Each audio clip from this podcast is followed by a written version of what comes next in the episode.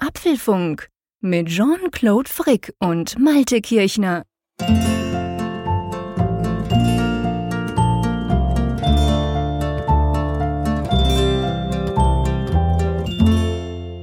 Herzlich willkommen zur 13. meine Güte, zur 13. Ausgabe des Apfelfunks. Ähm, von meiner Seite Jean-Claude Frick in Bern, auf der anderen Seite der Malte. Hallo, bist du da? Ja, hallo Jean-Claude. Super, hallo Malte. Ähm, wir sind schon auf Nummer 13. Erstaunlich, gell? Das geht wahnsinnig schnell, oder kommt das nur mir so vor? Das geht in der Tat wahnsinnig schnell. Eine Glückszahl ja diesmal, aber Gott sei Dank nicht an einem Freitag aufgenommen. Also es geht vielleicht doch gut. Ach, das geht garantiert gut. Und damit es ganz besonders gut geht, äh, muss ich jetzt noch ganz kurz was machen. Das habe ich meinem Sohn versprochen. Sekunde. Ja. Hm. Er hat mir heute gesagt, hey Papa, du kannst doch nicht jede Woche den Apfelfunk aufnehmen und dazu nie einen Apfel essen. Da dachte ich mir, Mensch, der hat eigentlich recht. Vor allem, weil man ja sagt, an apple a day keeps the doctor away. Und ich würde mal sagen, der Apfelfunk hat auch so eine Wirkung, oder wie siehst du das? Ich dachte schon, dass jetzt eine bekannte ähm, Zahnpasta-Marke uns sponsert. da gab es doch mal diese Geschichte, dass sie auch morgen noch kraftvoll zubeißen können. Aber du hast recht, also vielleicht sollten wir auch einfach gesundheitspädagogisch da mal tätig werden. Und äh, das war ein guter Vorstoß, denke ich. naja, es ging, ging mir vor allem auch darum, weil wir ja sehr viele Zuschriften bekommen, ja mit ab und zu auch dem einen oder anderen Problemchen von euch, welches ihr mit den anderen Äpfeln habt. Und da kümmern wir uns ja auch gerne drum, von dem her dachte ich, das passt vielleicht gar nicht so schlecht. Gell, wir sind, glaube ich, wenn ich so richtig angucke, 41 Seiten, oder? Ja, es ist wieder einiges dazugekommen. Am Anfang war es ein bisschen ruhig. Ich, du hast ja beim letzten Mal gesagt, wir machen so lange wöchentlich weiter, wie wir Zuschriften jetzt bekommen. Und das hat dann wohl doch einige gebremst. Gib zu, du hast schon gedacht, juhu, jetzt können wir dann wieder auf zwei Wochen gehen. ja, aber so in der Schlusskurve vor dieser Sendung, da wurde es dann doch wieder mehr. Und da sind wir auf diese sage und schreibe 41 Seiten jetzt gekommen. Mal schauen, wie weit wir diesmal gelangen. Okay, aber wir haben ja auch noch ein paar ganz spannende Themen. Da steht nämlich die WWDC naja, nicht direkt vor der Tür, aber in zehn Tagen ähm, steigt das große Event am 13. Juni. Und da haben wir ein paar Themen rundherum, gell? Richtig. Einerseits, wie du gerade sagtest, die Einladung. Ähm, dann gibt es aber auch schon weitergehende Gedanken. Äh, was passiert eigentlich mit dem nächsten iPhone? Da gibt es aktuell eine Analystenmeldung. Ähm, man mutmaßt, dass Apple vielleicht den Zwei-Jahrestakt beim großen Upgrade verlässt und stattdessen nur noch alle drei Jahre ein revolutionär neues iPhone herausbringt. Und da wollen wir mal drüber sprechen, was das bedeuten würde. Genau, und dann ähm, etwas näher, eben rund um die WWDC. Man sieht, man konnte in den letzten Tagen, konnte man bereits erste Hardware-Teile, vermutete Hardware-Teile eines neuen MacBook Pro sehen, welches sogar mit einer äh, OLED-Funktionsleiste daherkommen soll. Da müssen wir natürlich drüber sprechen. Und ebenfalls Hardware. Offensichtlich plant Apple ein neues Thunderbolt-Display, was mich persönlich extrem freuen würde. Erzähle ich euch dann auch gleich warum. Ja, ob das kommt, wie das kommt, das werden wir zusammen besprechen. Aber sag mal, jetzt kam eine Einladung, gell? Heute ganz, ganz direkt eigentlich. Ja, es ist bestätigt. Ähm, das Datum habe ich jetzt natürlich prompt gleich wieder vergessen, was ich 13. jetzt 13. Juni? Genau, 13. Juni, 10 ähm, Uhr äh, Pazifikzeit. Das heißt, bei uns ist es 19 Uhr. Und da wird in das Bill Graham Civic Curator, glaube ich, ist das, eingeladen. Das war ja schon mal der Ort, wo eine Apple Keynote stattgefunden hat. Das ist insofern eine Besonderheit, weil ja die Entwicklerkonferenz findet ja in San Francisco im Moscone West äh, statt. Das ist so ein Kongresszentrum. Aber augenscheinlich ist das jetzt wohl ein bisschen zu eng geworden für die Keynote. Und da hat man sich gesagt, wir lagern die sozusagen aus. Also ein echtes Novum. Und das äh, sorgt natürlich dafür, dass jetzt schon so ein bisschen die Gerüchte ins Kraut äh, schießen, was denn da wohl Großes, Sagenumwobenes da kommen könnte. Nicht wahr, Jean-Claude? Ja, genau. Also das, das Bill Graham Auditorium ist ja fast, glaube ich, fast 7000 Leute, wenn man es richtig füllt. Also da passen echt viele Leute rein. Und das wurde erstmalig benutzt, glaube ich, beim iPhone 6S bei der letzten Keynote im September. Da wurde dorthin eingeladen, also so richtig mit der großen Kelle angerührt, könnte man sagen. Und ja, also auf jeden Fall, bisher war es so, dass, dass diese Keynotes der, der Entwicklerkonferenz auch da waren, wo dann die eigentliche Entwicklerkonferenz, die ja dann zwei Tage dauert, stattfindet. In diesem Fall ist das nicht der Fall. Naja, ich glaube, die Themen grundsätzlich vielleicht sind ja gar nicht so unklar. Es ist eine Entwicklerkonferenz. Das heißt grundsätzlich, wir können mit Software, mit Features in diesem Bereich rechnen, eher weniger mit Hardware, wobei da sieht es im Moment auch ein bisschen anders aus. Aber was denkst du so auf der Software-Seite? Was, was wird Apple zuerst aus dem Hut zaubern? Das neue iOS oder das Mac OS, welches ja zum Glück für mich nicht mehr OS X heißen soll? das ist eine ganz spannende Frage. Also die Reihenfolge, hm, ich würde ja vermuten, dass sie iOS zuerst aus dem Hut zaubern, einfach weil die Versionszahl ja nun auch eine besondere ist mit der 10. Scheiße, dann kommt wieder 10. Da muss ich wieder 10 sagen. Das eine ist weg, das andere kommt schon. Genau, iOS 10. Mal schauen. Ich denke auch, dass sie iOS 10 wahrscheinlich zuerst bringen werden, weil das ja doch, ähm, naja, ich meine, das ist letztendlich der Star, welches dann auf iPhone, iPad und so weiter laufen wird, auf ganz, ganz, ganz vielen Geräten. Also da erwartet man sich schon einiges davon. Dann eben, wie gesagt, Mac OS, es soll ja wieder zurückgehen zum Namen. Also dieses OS 10 soll man verlassen. Das ist inzwischen schon fast bestätigt, weil das auch mal auf der Apple-Webseite aufschlug so. Und darum geht man davon aus, dass das in Zukunft wieder Mac OS heißt, wie es früher der Fall war. Ja, was man da sich von erhofft, ist eigentlich Siri, gell? Siri soll auf den Desktop kommen. Siri könnte das bestimmte Thema eigentlich der ganzen Entwicklerkonferenz werden, weil man ja einerseits eben erwartet, wie du sagst, dass auf dem Mac Siri endlich kommt. Das ist ja schon seit längerer Zeit immer wieder vermutet worden, dass die Funktion auftauchen wird. Ähm, gleichsam ist es natürlich so, dass Entwickler genauso oft darauf warten, eben dann noch eine Schnittstelle zu bekommen, um auf iOS dann eben Siri ansprechen zu können. Da gibt es ja verschiedene Ansätze. Wir haben ja auch in den letzten Folgen schon darüber gesprochen, zum Beispiel HomeKit, dass du dann deine Philips Hue Leuchten zum Beispiel eben auch dann per Sprachsteuerung ansteuern kannst.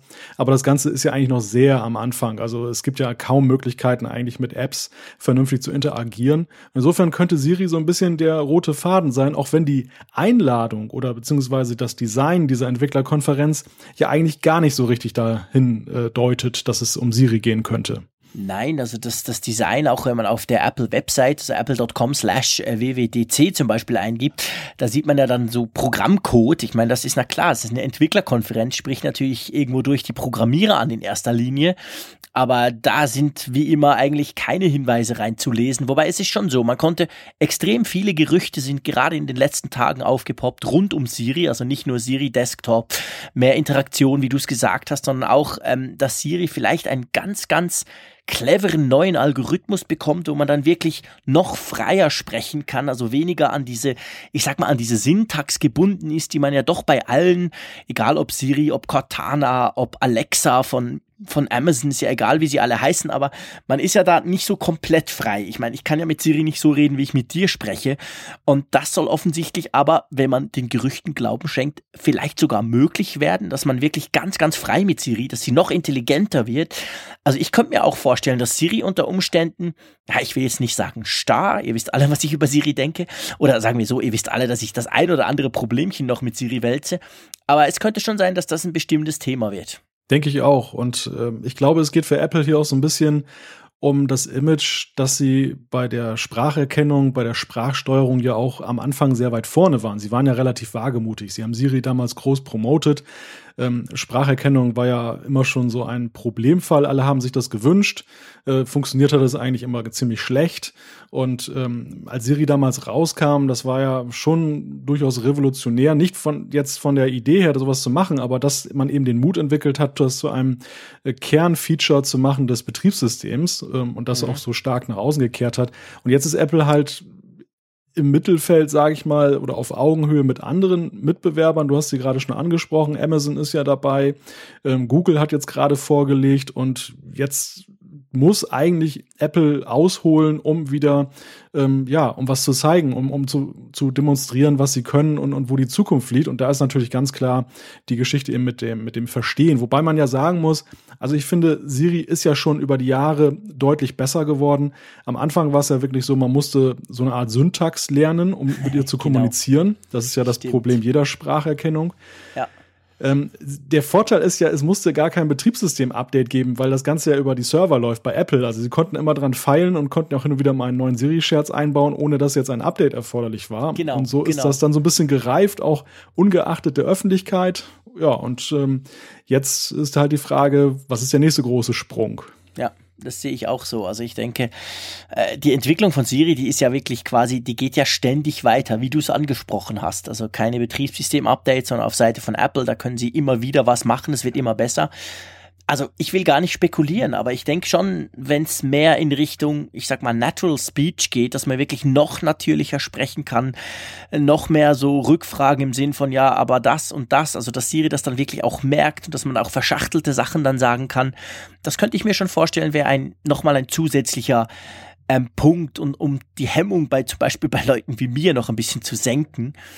Ja, mal schauen. Also auf jeden Fall ganz, ganz spannend.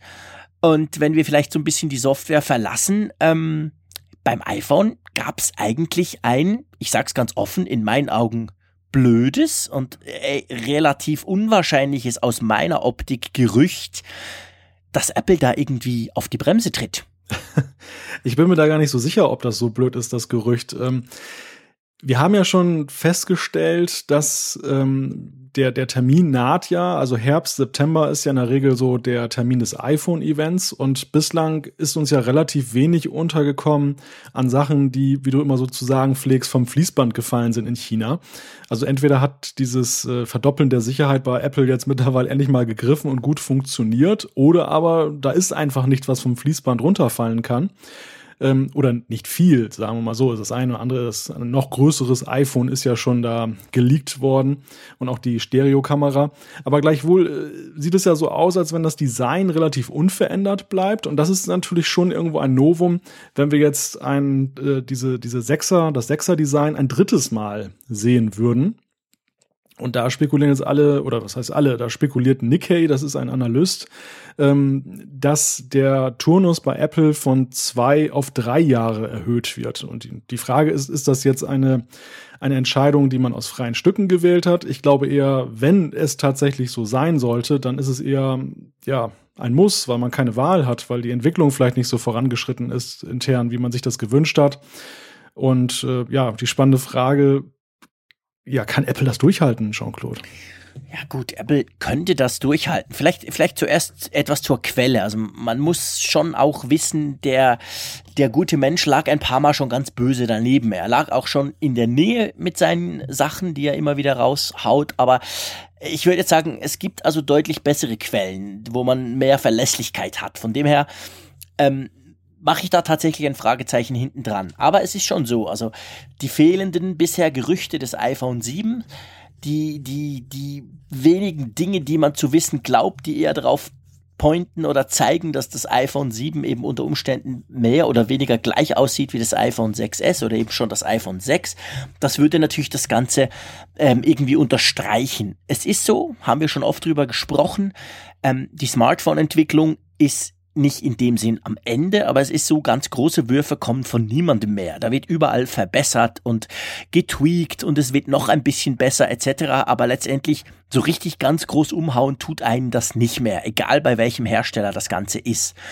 Auch Samsung zum Beispiel ist ja jetzt darüber, dahin übergegangen, eigentlich das diesjährige Modell, das S7, welches extrem erfolgreich ist, welches auch in meinen Augen ganz ehrlich gesagt momentan eigentlich fast das beste Smartphone ist, welches es gibt. Aber auch das sieht genau gleich aus wie der Vorgänger. Und da haben sie auch gemerkt, hey, das Design ist ja eigentlich stimmig, passt.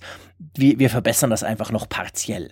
Die Frage ist dann halt, was passiert dann im Jahr drauf? Also man kann ja jetzt schon, und das ist auch irgendwie merkwürdig, weil, hey, das sind noch eineinhalb Jahre, aber man kann ja jetzt schon immer wieder davon lesen, dass offensichtlich Apple nächstes Jahr, also 2017, wirklich ganz radikal brechen soll mit dem iPhone-Design, also sprich komplett Glas zum Beispiel, äh, ohne Rand, äh, vielleicht sogar ohne Home-Button etc. pp. Also das sind dann schon fast so revolutionäre Dinge. Und da stellt sich mir natürlich die Frage, ja, ähm, macht Apple dieses Mal quasi ein iPhone 6SS oder 7S oder einfach, einfach 7, welches aber eigentlich die Nummer gar nicht so recht verdient. Und nächstes Jahr kommt dann schon das 8er oder so, welches dann wirklich ganz, ganz anders ist. Und das würde erklären, dass Apple vielleicht noch nicht so weit ist. Du, ganz ehrlich gesagt, ich bin ein bisschen hin und her gerissen. Ich finde auch im Markt, wenn man den Markt so anschaut, dass es eigentlich die ganz großen Würfe fehlen und die fehlen aber allen, weil man könnte böse sagen, das Smartphone ist ein bisschen ausgereizt. Von dem her würde das Sinn machen, dass man vielleicht wirklich sich konzentriert darauf, halt längerfristig zu denken und zu sagen, okay, wenn wir was machen, dann machen wir es radikal, aber es dauert dann halt länger als ein oder zwei Jahre, vielleicht eben drei. Bah, ich weiß nicht so recht. Also mm, ich war ja auch schon mit dem iPhone 6S sehr zufrieden. Also ich fand die Innovation dort drin eigentlich super, super und es hat sich für mich auf alle Fälle gelohnt. Aber es ist schon so, die S-Reihen verkaufen sich rein zahlentechnisch immer etwas schlechter als die ganz neuen iPhones, oder? Ja, also äh, das hat natürlich auch mit den Update-Zyklen zu tun, ähm, je nachdem, wer an welchem Vertrag hängt Klar, und stimmt. die Laufzeit. Und das ist natürlich auch ein ganz spannender Faktor. Wenn jetzt äh, die zweijährige Laufzeit von vielen Verträgen endet und dann gibt es nur einen 6S2, ich hoffe, die Marketingabteilung von Apple beherzigt, dass in Deutschland ein Doppel-S jetzt nicht äh, so opportun Nein, wäre. das werden sie nicht tun, ich denke auch. Aber ungeachtet dessen, ähm, das wäre natürlich echt ein Problem für viele, glaube ich. Also viele werden da sicherlich enttäuscht, wenn sie dann nur ein, ein Update sozusagen bekommen und das große revolutionäre iPhone, was jetzt ja viele erwarten, weil das ja seit Jahren eben so ist, alle zwei Jahre kommt der große Wurf, das kommt dann erst nächstes Jahr und dann sind sie natürlich wieder in ihrem Zweijahresvertrag dann sozusagen gefangen. Auf der anderen Seite ist es natürlich so, ähm, du hast es gerade gesagt, Apple tut vielleicht gut daran, einfach auch sich darauf zu konzentrieren, ein wirklich großes Gerät mal wieder, also in Anführungszeichen großes Gerät, einen großen Wurf herauszubringen, anstatt jetzt irgendwie so eine halbgare Sache da auf den Markt zu werfen. Und Apple ist ja auf der anderen Seite auch ein Konzern, der ja eben auch guckt, die ändern ihr Design jetzt nicht einfach so, weil sie sagen, wir brauchen ein neues Design, sondern das Design folgt doch mal der Funktion. Das heißt, wenn es keine neue großartige Funktion gibt, warum soll man das Design jetzt ändern? Und ähm, insofern wären sie ja konsequent, wenn, wenn es tatsächlich so ist, dass sie im Herbst dann dieses Design fortführen, solange eben dieser große Wurf, der erst nächstes Jahr fertig ist, da eben noch nicht da ist. Auf der anderen Seite ist es aber eben so, dass das iPhone ist eben auch ein, ein Accessoire. Es ist eben auch ein Edelprodukt. Und ich möchte natürlich, und viele Leute möchten einfach nach außen hin auch zeigen, guckt her, ich habe das neue iPhone. Das wird natürlich schwierig. Also sie könnten jetzt natürlich noch eine Farbe irgendwie rausbringen, irgendwie ähm, Limettengrün oder so, aber genau. aber im Grunde Rostrot. im Grunde ist es natürlich so, viele möchten ja einfach auch das Design, um zu zeigen, hey, ich bin Trendsetter, ich bin dabei, ich habe das ganz neue iPhone da. Ja, das stimmt, da hast du absolut recht. Das ist natürlich auch noch ein Punkt. Beim Esser sieht man es halt nie. Das ist natürlich irgendwie uncool, wenn man damit angeben will. Ja, ich glaube, uns bleibt's nur abzuwarten, das Ganze kritisch zu beleuchten, sobald wieder irgendetwas rauskommt, sobald wieder irgendein ähm, ein Gerücht aufpoppt. Wir sind ja auch dafür da, um die Gerüchte in unserer äh, Warte so ein bisschen einzusortieren und ein bisschen zu kommentieren. Mal schauen, was wird. Also unabhängig davon freue ich mich eigentlich aufs iPhone 7, weil ich denke, irgendeine Verbesserung wird drin sein. Das wird sich schon lohnen. Und ähm, aber ich hätte auch nichts gegen ein komplett neues Design. Wobei ich muss sagen, jetzt ganz ehrlich, ich bin eigentlich mit dem 6er Design super zufrieden. Ich finde es für mich viel praktischer als das 5er, also als dieses kantige von vorher. Ich habe es gesehen jetzt gerade auch beim iPhone SE, welches wieder dieses kantige Design einführte. Na, das das lag mir nie so ganz gut in der Hand. Ich bin eigentlich zufriedener mit diesem runden flachen Ding der 6er Reihe. Wie siehst du das? Findest du, du brauchst jetzt unbedingt ein ganz neues Design? Nein, aber wann haben wir das schon gedacht? Also wir dachten ja immer, das ja, iPhone, okay, was wir in der Hand halten, ist gerade das Beste und das ist Bis das neue unersetzlich. Kommt. Genau. genau, genau. Und dann war das neue da und dann, ja, weg damit. Stimmt, du hast recht, ja, das ist natürlich genau. Das ist ja auch, ist ja auch eine Kunst, das ist ja auch das Gute. Also ja. man muss ja das Neue neu wirken lassen, ohne dass man den, den Leuten mit dem Alten gleich das Gefühl gibt, sie seien eben wirklich total alt. Also das ist so ein schwieriger Prozess. Ich glaube, Volkswagen hat den mit dem Golf ja perfektioniert. Der neue Golf sieht immer neu aus, aber trotzdem hat man auf, sagen wir mal, das letztjährige, das, die, die letzte Modellreihe noch nicht unbedingt das Gefühl, man sei total out, out of date oder total veraltet. Also das ist schon schwierig bei solchen ikonischen Dingern, äh, die Stellschrauben zu drehen. Ja. Mal schauen. Es, es sind ja auch Designs, die auf der einen Seite eine gewisse Zeitlosigkeit haben. Wir haben das ja auch beim SE festgestellt, dass wenn man es jetzt wieder in die Hand nimmt, dass es ja auch aufgrund seiner Griffigkeit durchaus seine Vorteile hat. Genau. Äh, auf der anderen Seite ist es aber eben so Faktoren wie Größe, klar, das ist bei der Sechser-Reihe ganz groß, das, das, äh, der, das Plus. Und auf der anderen Seite aber eben auch die, die, ja, wie dünn es ist und wie es sich anfühlt, die Haptik das lässt das vorherige dann doch irgendwo dahinter stehen, dass man doch eben sagt, komm, das möchte ich haben. So, so soll es ja, ja, auch sein. Ich meine, das ist auch ja, der klar, Traum natürlich. eines jeden Verkäufers, dass der Kunde das denkt. Ja, logisch. Apple will ja Geräte verkaufen, keine Frage. Also das, das muss schon weitergehen. Aber es sind selten so ganz komplette Brüche. Ich meine, beim iPhone, egal welches du nimmst, du findest eigentlich ganz schnell, äh, auch nur mit einem halben Blick raus, das ist ein iPhone. Also so diese, diese, ich sag mal, die iPhone-DNA, die, die muss ja immer beibehalten werden. Das haben sie bis jetzt eigentlich ja auch immer ganz gut gemacht. Naja, wir werden mal schauen. Ich denke, zuerst wissen wir wahrscheinlich was über den neuen MacBook Pros, bevor wir irgendwie sehen, was Apple am Design schraubt vom iPhone, oder? Richtig. Äh, Apple möchte Geräte verkaufen, du hast es gerade gesagt, und das MacBook Pro hat ja eine Aktualisierung. Da ist ja länger jetzt nichts Großes mehr dran getan worden. Klar, es gibt immer mal so, so ein Update, dass dann äh, neuer Prozessor eingebaut wird. Wobei selbst da hat man ja lange gewartet, was aber eher an Intel lag, weil die mit ihren Skylake-Prozessoren nicht äh, ja, schnell genug waren.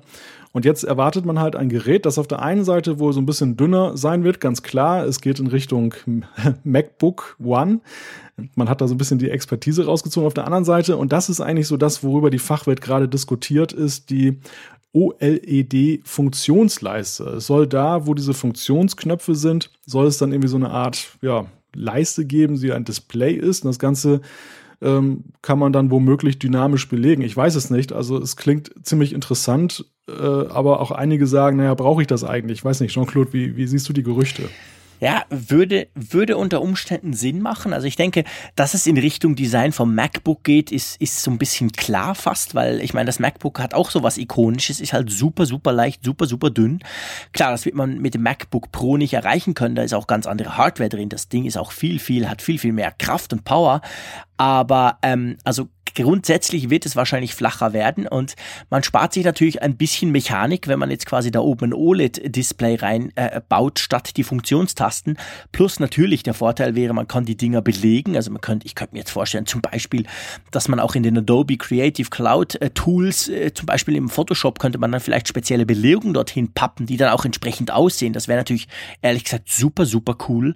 Also, dass gerade Profis und das MacBook Pro er hat es ja im Namen, er tut sich an Professionals richten. In erster Linie, die arbeiten ja zum Teil mit ganz speziellen Tools und da ist es natürlich manchmal super praktisch, wenn man sich gewisse Sachen abspeichern kann oder eben überhaupt nur über die Funktionstasten sind ja da auch Funktionen verfügbar. Wenn sie das, ich sage jetzt mal, softwaretechnisch via API irgendwie frei machen würden, dass man eben als Hersteller eines Programms das dann auch nutzen kann und das Ganze dann quasi blöd gesagt, umprogrammieren kann, je nachdem, das wäre schon eine spannende Sache. Oder sagen wir mal, es bietet jedenfalls viele Möglichkeiten, da oben ein Display reinzupacken. Man konnte ja auch lesen, und das ist sowas, was mich etwas verwirrt, ganz ehrlich gesagt, man konnte ja auch lesen, dass unter Umständen Apple mit dem neuen MacBook Pro den Touch-ID-Sensor irgendwie reinbringt. Also, dass du dann quasi auch beim MacBook äh, eben halt einfach den Finger drauf hältst, was ich grundsätzlich eine gute Idee finde, wenn er so gut funktioniert wie beim iPhone 6S. Ähm, die Fra und da ist jetzt die Frage, ist der sogar in diesem OLED drin? Also streicht man dann oben irgendwie drüber, hält man dort irgendwie seinen Finger drauf oder meinst du, das ist völlig getrennt voneinander?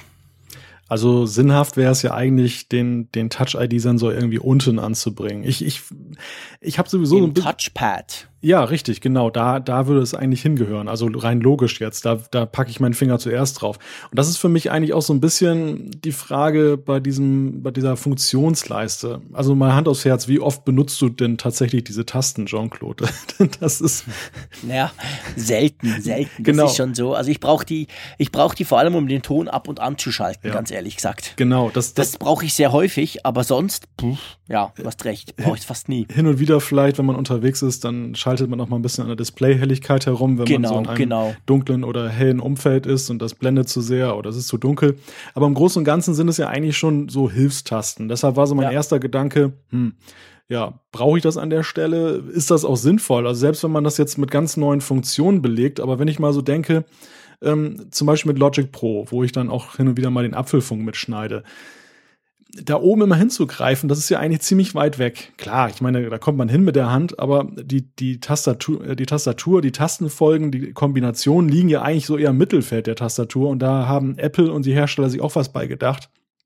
Für mich ist die Frage, ist das wirklich sinnhaft? Auf der anderen Seite ist es auch eben unverfänglich, weil es gibt ja auch jetzt schon gleich Kritik, dass einige sagen, hm, äh, die, die waren schon so mit dem Touchpad nicht, äh, ja, mit diesem Haptic-Feedback nicht so zufrieden.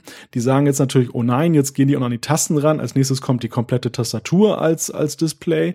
Und mit den Funktionstasten kann man natürlich die Leute so ein bisschen besänftigen, die Kritiker, weil die auch sagen können, naja gut, Funktionstasten sind nicht so wichtig, also kann ich damit leben. Insofern ist das vielleicht auch ein Experiment, was Apple da macht. Weil es ist ja schon so ein bisschen zaghaft, muss man sagen, dass ausgerechnet diese Tasten, die so ein Schattendasein dafür Figuren da oben sind, also jetzt auch nicht so in Reichweite, dass die jetzt als erstes eben so mit einer ja eigentlich ziemlich genialen Funktion belegt werden, wie du es gerade gesagt hast. Also es ist ja wirklich so sehr vieles denkbar. Ja, das stimmt schon. Du hast natürlich recht. Also vielleicht ist es ein Test quasi so, tut niemandem richtig weh, aber man kann schon mal ein bisschen drauf hinführen. Wobei ganz ehrlich gesagt, ich halte gar nichts von den Gerüchten quasi, dass irgendwann mal ein MacBook oder, oder ein MacBook Air ganz ohne Tasten daherkommen soll, weil ich meine, hey, du kannst fragen, wen du willst. Keiner schreibt gerne auf einem Touchscreen. Okay, es ist besser als früher bei der BlackBerry, aber äh, es ist immer noch eigentlich kein Vergleich zu einer richtigen Tastatur. Und ich meine, das ist beim iPad Pro so, wo du sogar eine Hardware-Tastatur dazu haben kannst. Aber auch die, naja, okay, wenn es sein muss. Aber sonst tippe ich nach wie vor lieber auf einer richtigen Tastatur, sprich auf einer Tastatur fürs MacBook Pro zum Beispiel, die finde ich super. Ähm, also ich kann mir nicht vorstellen, dass man komplett auf Tasten verzichtet. Also mittelfristig irgendwann schon, wenn wir die Sprachsteuerung so gut haben, dass wir nur noch mit dem PC sprechen. Aber bis dahin, denke ich, werden wir Tasten haben. Und ob jetzt das der quasi der erste Schritt in diese Richtung ist, hm, kann ich mir nicht so recht vorstellen. Aber es bleibt abzuwarten. Also ich kann mir auch das Design ehrlich gesagt im Moment noch nicht vorstellen, weil ja, es sieht ja dann doch etwas merkwürdig aus. Also ich finde zwar OLED super, ich meine, OLED ist, ist mit die beste Art eines Bildschirms, den du machen kannst. Die sehen halt sehr, sehr knackig aus. Wo man OLED-Screens findet, sieht man, die sind extrem gut abzulesen, die brauchen wenig Strom, die sind sehr hell. Also ist technisch gesehen eine saubere Sache, aber ob es dann wirklich aussieht, wenn es da oben irgendwie leuchtet, pff, ah, ich bin ein bisschen skeptisch, ehrlich gesagt. Ist sehr berechtigt, diese Skepsis. Ähm, vielleicht zu der Frage Tastatur. Ich sehe das so wie du. Also ich glaube auch, die, die richtige Tastatur ist alternativlos gegenwärtig. Auf der anderen Seite aus Herstellersicht ist das ja etwas anders zu beurteilen. Das war ja auch die Sache beim Touchpad. Warum hat man das Touchpad so geändert, dass dieses haptische Feedback eingeführt wurde? Das ging ja vor allem um Platz. Man wollte halt diese Tiefe rausnehmen aus der Technik. Klar. Und das, klar. und das ist natürlich die Tastatur. Da hat man ja auch schon so über die Jahre dran gefeilt. Also die Tasten bei den MacBooks sind ja immer flacher geworden. Immer wieder gab es auch Leute, die sagten, hm, ist der Anschlag noch in Ordnung? Ist, ich mag das nicht, wenn das so flach ist. Apple hat es ja immer wieder hingekriegt, indem sie halt dann die, die Technik so oder die Mechanik so verfeinert haben, dass der Anschlag trotzdem gut war, dass das äh, überwiegend positiv beurteilt wurde. Aber es sind halt immer noch irgendwie, es ist immer noch ein Millimeter, der da eben so rausragt. Und ähm, klar, man möchte diesen, diesen Millimeter ja natürlich gerne nutzen, größeren Akku einzubauen, noch andere tolle Technik irgendwie zu verbauen oder das ganze Ding einfach ein bisschen dünner zu machen. Und da ist die Tastatur natürlich noch ein riesiges Entwicklungsfeld. Und wenn man es hinkriegen würde, dass man auf der einen Seite ein Echtgefühl herstellt und auf der anderen Seite eben diesen Millimeter spart, das wäre natürlich optimal aus Sicht des Herstellers. Klar, klar ja, ich meine auch aus Sicht des Konsumenten. Also wenn ich noch eine größere Batterie kriege, die Tastatur aber, sagen wir mal, 95 bis 99 Prozent des Gefühls der jetzigen Tastatur mir erlaubt, sprich ich merke fast keinen Unterschied, ja, dann können sie machen, was sie wollen. Das ist mir grundsätzlich wurscht. Aber das ist natürlich auch das Schwierige. Du hast schon recht. Also ich gebe auch selber zu, ich, ich, ich kriege jetzt dann gleich ein neues MacBook Pro von meinem neuen Arbeitgeber und ähm, das kommt natürlich dann mit diesem eben diesem haptischen äh, Touchpad daher. Und ich habe noch ein altes, das ist jetzt dreieinhalb Jahre alt, alt in Anführungszeichen, es läuft perfekt. MacBook Pro Retina im 13 Zoll, in der 13 Zoll Größe und äh, ich fürchte mich ein bisschen davor, weil ganz ehrlich gesagt, die Modelle, die ich ausprobiert habe, ich bin noch nicht so ganz zufrieden mit diesem, ich sag's mal, mit diesem brummenden Touchpad. Ähm, ich werde mich wahrscheinlich dran gewöhnen. Vielleicht wäre es das gleiche bei einer Tastatur, aber äh, mh, habe nur ein bisschen ungutes Gefühl dabei. Er ist polarisiert, in der Tat. ja, genau. Also ich bin eigentlich noch ganz froh. Ich werde es dann testen, ist natürlich praktisch, weil ich dann quasi zwei äh, gleiche Modelle habe. Einfach das, das Neuere, ist dann auch ein 13 Zoll MacBook Pro Retina und das, das Ältere. Und dann kann man natürlich dann schön Quervergleiche ziehen. Naja, mal schauen. Aber gut, ähm, Eingabe ist das eine, ähm, gucken ist das andere ihr wisst alle, unsere Hörerinnen und Hörer und du sowieso, ähm, ich bin extrem begeistert von meinem ähm, 5K iMac, den ich äh, täglich brauche, wo ich auch jetzt davor sitze, während wir den Apfelfunk aufnehmen. Daneben habe ich ein Thunderbolt-Display und das ist gefühlte 300 Jahre alt, passt aber eigentlich perfekt zum Screen. Ich muss auch sagen, qualitativ, boah, ist zwar jetzt eben nicht 5K, aber es funktioniert eigentlich gut. Es ist eine super Sache. Aber Aktuell man, konnte man lesen, dass sich auf der einen Seite die Verfügbarkeit dieser Thunderbolt-Displays, die es ja immer noch zu kaufen gibt, unverändert seit Jahren, dass sich die offensichtlich massiv verschlechtert hat und gleichzeitig poppen jetzt Gerüchte auf, dass Apple da was Neues plant.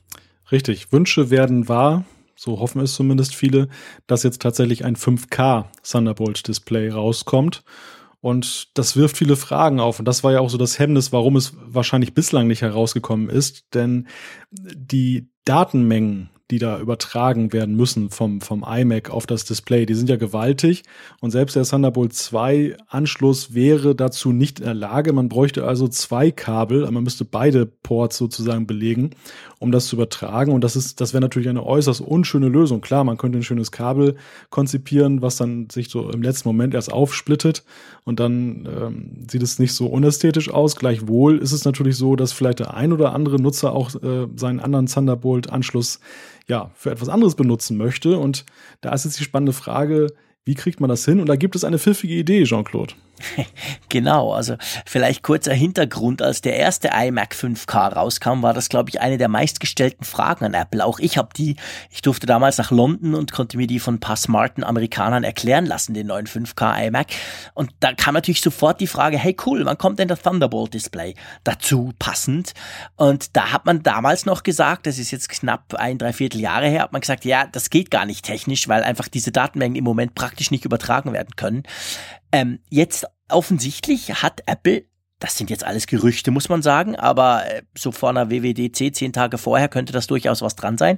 Ähm, dieses neue Thunderbolt Display 5K, ich sag dir mal so, könnte mit einer integrierten GPU, also mit einer integrierten Grafikkarte daherkommen. Sprich, man könnte das so machen oder lösen, dass man quasi Thunderbolt ganz normal anschließt, wie ich jetzt hier bei mir das alte äh, Display angeschlossen habe, aber die Grafik selber von diesem Screen, von diesem zweiten Screen, wird dann nicht vom Hauptrechner getragen und errechnet, sondern eben vom Display selber. Also äh, bös gesagt, das Thunderbolt 5K Display wäre dann quasi ein iMac ohne Prozessor, aber mit einer Grafikkarte drin und ohne Speicher natürlich.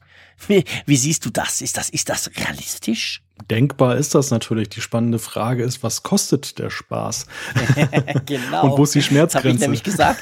Das ist ein iMac. Man nimmt einfach ein bisschen Zeugs raus. Finde ich grundsätzlich ja keine schlechte Idee. Ihr erinnert euch vielleicht, dass man ja die früheren iMacs, also die vor 5K, konnte man da tatsächlich auch als Bildschirm nutzen. Ne? Der musste zwar, zwar, zwar laufen, das war natürlich stromtechnisch schlecht, aber man konnte den eigentlich als Monitor auch brauchen. Und sowas ähnliches, nur eben halt abgespeckter, quasi ohne wirklich äh, Zusätze, aber könnte dann so ein 5K-Display werden. Aber ich fürchte, das wird dann wahrscheinlich ziemlich teuer. Ja, wo starten denn aktuell die Preise für den 5K iMac? äh, eben, genau. Also die starten, ich weiß gar nicht. Guck du mal, während ich quassle. Ja. Ich glaube bei so 1600 Euro, oder? Also es gibt ja auch einen 4K iMac, den 21 Zoll, der ist ja ein bisschen kleiner. Der ist auch ein bisschen günstiger, aber wir reden jetzt hier wirklich vom Thunderbolt Display. Das hat ja 27 Zoll Größe, also sprich wie der iMac äh, 5K. Das müsste dann da irgendwie dazu passend sein. Also das Thunderbolt Display selber kann man sagen, ist im Moment ungefähr bei 800 Schweizer Franken, wahrscheinlich ungefähr ungefähr 700, 800 Euro. Immer noch recht teuer für einen Monitor, ist aber qualitativ auch vom Panel sehr hochwertig, hat eben Menge Anschlüsse, Thunderbolt, Firewire, USB etc. Also das ist eigentlich ein ganz tolles Display. Ich brauche das selber, habe zum Beispiel meine Netzwerkverbindung am, am Display angeschlossen und gar nicht am Mac geht bestens. Also der Preis, sage ich mal, für das jetzige ist gerechtfertigt. Das neue, wenn es denn kommt, wäre wahrscheinlich eine Ecke teurer. Jetzt sag mal, was kostet so ein iMac 5K? Sagen wir mal das Einstiegsmodell. Das Einstiegsmodell, das 27 äh, Zoll Gerät kostet 2099 Euro, also 2100 Ouch. Euro. Okay.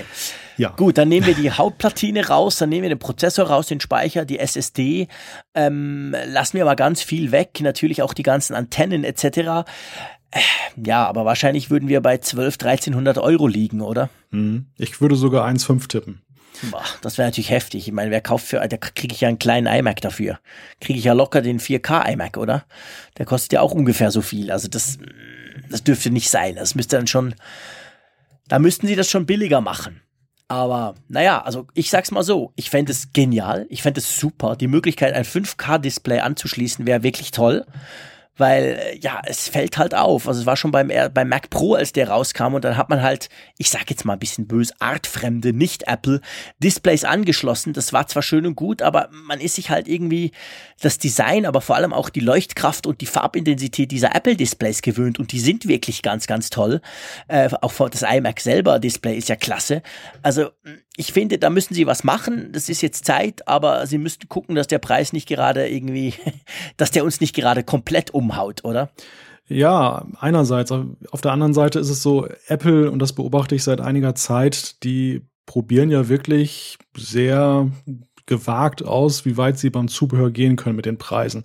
Wenn wir mal so betrachten beim iPad Pro, der Pencil da, ähm, was der kostet, das Smart Keyboard, äh, dann generell die, die Tastatur und, und ähm, die, die ähm, Magic Mouse, diese neuen, also das, das sind ja schon für mich Schmerzgrenzen überschritten.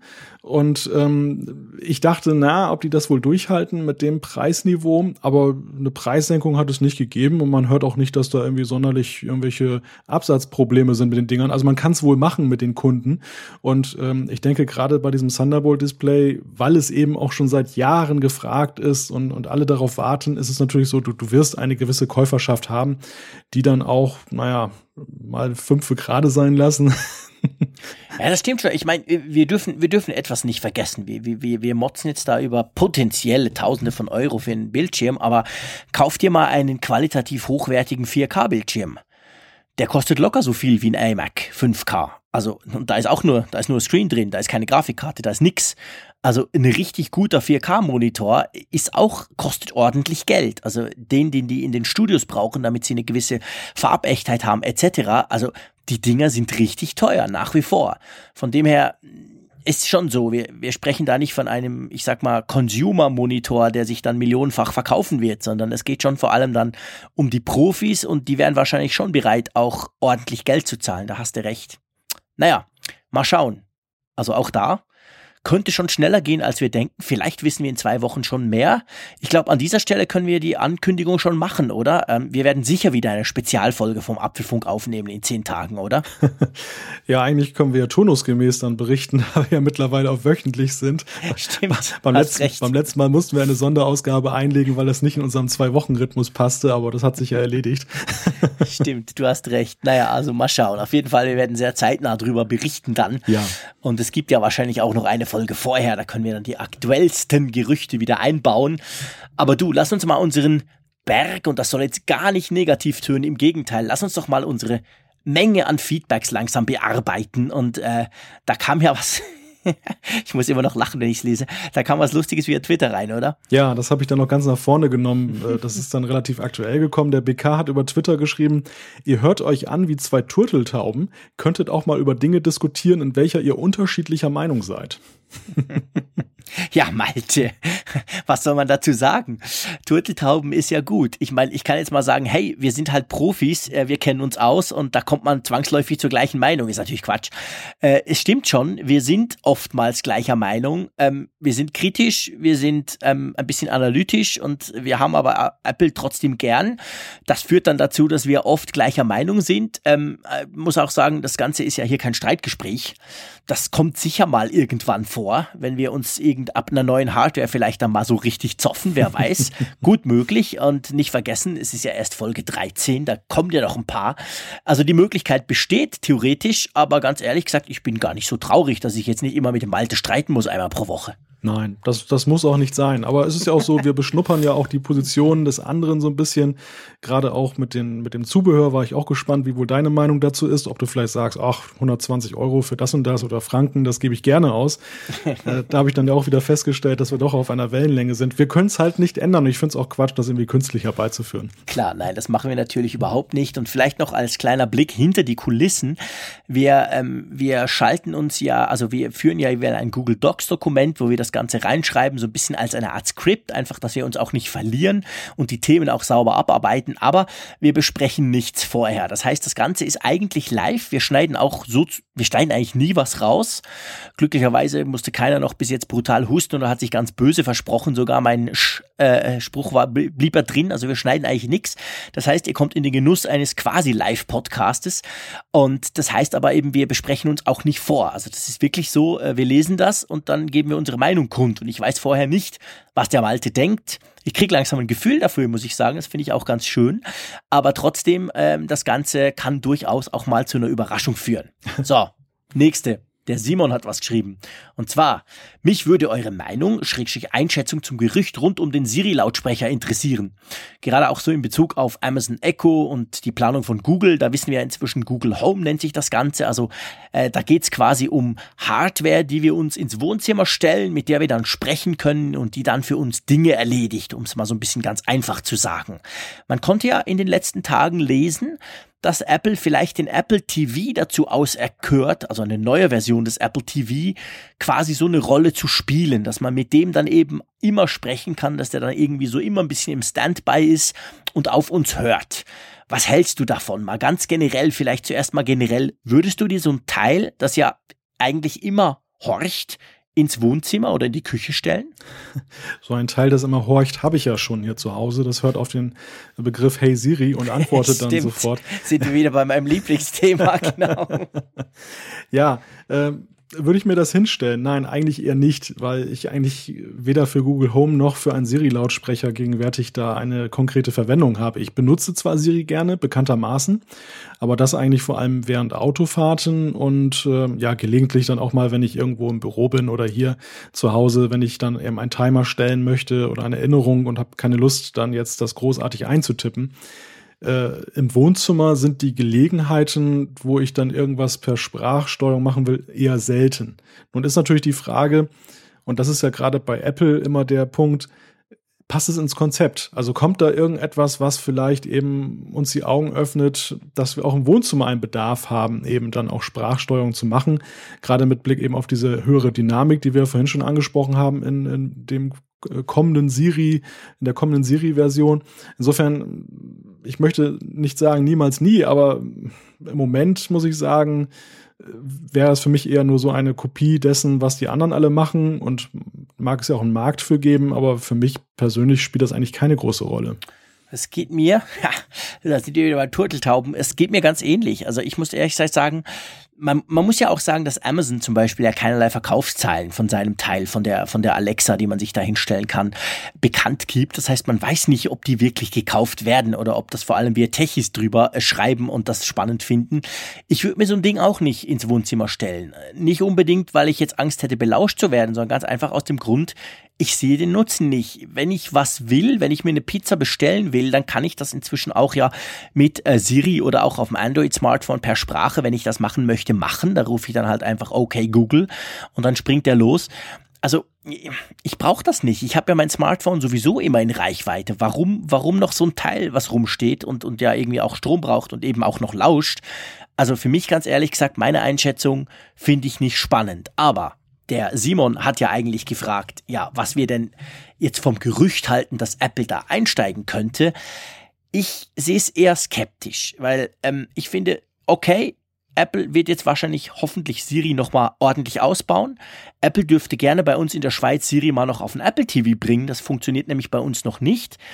Ähm, und ich finde, da sind genug Baustellen vorhanden. Da muss man jetzt nicht unbedingt noch so ein Gerät haben und sehe das genau gleich wie Malte. Das ist so Me Too. Hey, wir haben jetzt auch so ein Ding. Wir haben jetzt quasi Siri materialisiert fürs Wohnzimmer. Sehe ich keinen Nutzen, auch nicht für Apple. Also ich kann mir eigentlich nicht vorstellen, dass sie das machen werden. Es hat sich auch gezeigt jetzt bei dem aktuellen Apple TV, dass äh, diese erweiterte Siri-Sprachsteuerung, die ja dort auch schon existiert, gar nicht so auf das Interesse gestoßen ist, das man erwartet hat. Also dieser Controller, der ist ja eher in aller Munde als jetzt die, die Sache mit der Sprachsteuerung. Und deshalb wäre es eigentlich wenig sinnvoll, ähm, in diesem Bereich jetzt da noch weiterzugehen. Zumal eben auch für mich die Frage ist vom Produktzyklus, ob ähm, da so eine schnelle Antwort denn überhaupt jetzt möglich ist für Apple. Und die, die lassen sich solche Sachen ja schon eher mal durch den Kopf gehen über längere Zeit und, und reagieren jetzt nicht so prompt, weil jetzt zwei Mitbewerber da was auf den Markt hauen.